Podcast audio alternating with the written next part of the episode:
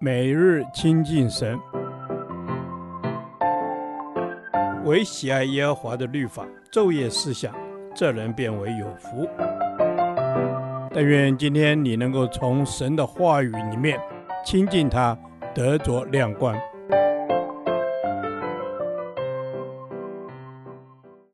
哥林多前书第二十二天，哥林多前书十章一至十三节，作为境界。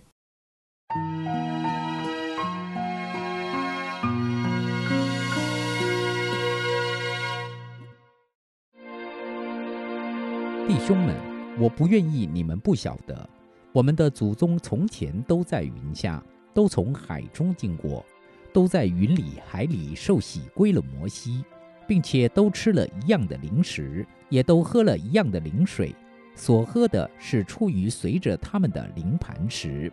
那磐石就是基督，但他们中间多半是神不喜欢的人，所以在旷野倒闭。这些事都是我们的见解，叫我们不要贪恋恶事，像他们那样贪恋的；也不要拜偶像，像他们有人拜的。如经上所记，百姓坐下吃喝，起来玩耍。我们也不要行奸淫，像他们有人行的。一天就倒闭了二万三千人，也不要试探主，像他们有人试探的，就被蛇所灭。你们也不要发怨言，像他们有发怨言的，就被灭命的所灭。他们遭遇这些事，都要作为鉴戒，并且写在经上，正是警戒我们这末世的人。所以自己以为站得稳的，需要谨慎，免得跌倒。你们所遇见的试探，无非是人所能受的。神是信实的，必不叫你们受试探过于所能受的。在受试探的时候，总要给你们开一条出路，叫你们能忍受得住。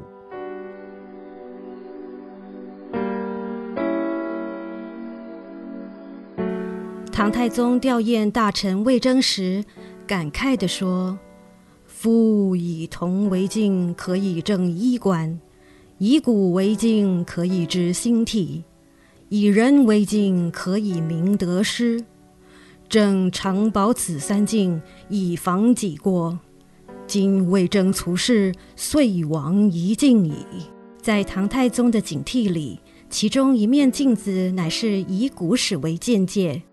而使徒保罗也使用以色列民族的古史当成镜子，好让哥林多教会信徒可以引以为鉴，明白属神的子民是如何兴衰的。今日我们也可以将以色列和哥林多教会的历史作为借镜，来省察我们的属灵生活。透过上帝的恩典，以色列子民离开了埃及。脱离了做奴隶的生活，并且在云里海里受洗，归于摩西。从世人的角度来看，摩西是以色列的领袖。但是接下去，保罗便以先祖在旷野所吃的玛纳、水和出水的磐石，比喻成灵石、灵水、灵磐石，然后以此预表基督是他们生命的供应者。是他们生命的源头，也是他们的依靠。即使经历这么大的恩典，以色列百姓却仍然没有回应上帝爱的拣选，结果所有人都无法进入应许之地。这时，我们便要问：为什么他们不愿回应神的爱呢？原因是他们贪恋恶事，又崇拜偶像，行奸淫，并且时常试探主。一有不如意的事，便口发怨言，抱怨上帝，导致他们无法专心爱神。亲爱的弟兄姐妹，我们是否也可以从旧约古史的见解中得到提醒，以至于不会重蹈覆辙，和他们犯相同的错误呢？保罗再再提醒我们，不要寻求从这世界而来的安全感，因为那不是真实的安全感。也不要自以为站立得稳，那只会让我们因自傲而跌倒。世上生活中的每一件事情都如同一张张试卷，考验着我们如何做出回应。但这些试验都是我们能承受得住的，并且神也要在其中为我们开一条出路，让我们能忍受得住。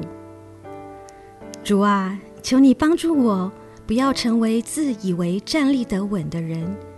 请你常常光照我，赐给我醒察的能力，让我一生跟随你。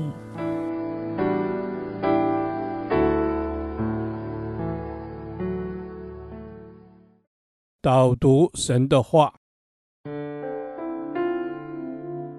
哥林多前书》十章十三节：你们所遇见的试探，无非是人所能受的。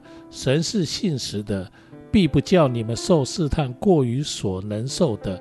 在受试探的时候，总要给你们开一条出路，叫你们能忍受得住。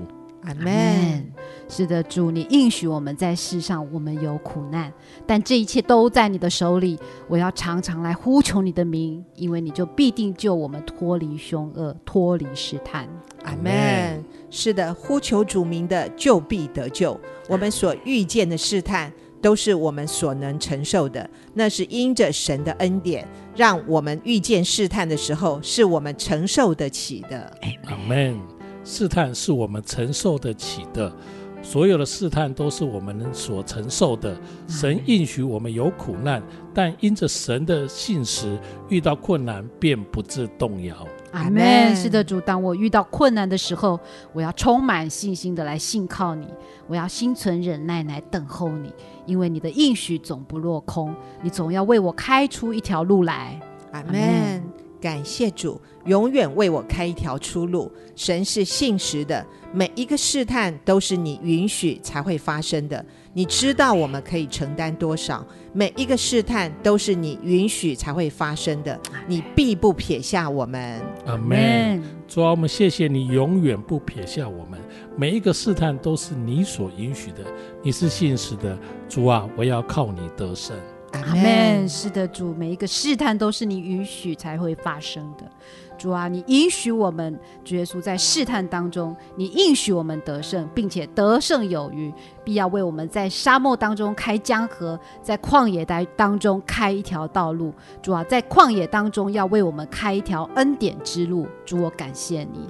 阿门。感谢主，你应许我们必定得胜，在我们受试探的时候，你必定为我们开一条出路，叫我们可以忍受得住。因为你的慈爱与我们同在，你知道我们的软弱，你必为我们开一条出路。因为你的恩典必定够用。阿门。主啊，你的恩典够我们用。主啊，你知道我们的软弱，受试探的时候，你必为我们开一条道路，成为我们随时的帮助。感谢耶稣，这样子的祷告是奉我主耶稣的圣名求。阿门。耶和华，你的话安定在天，直到永远。愿神祝福我们。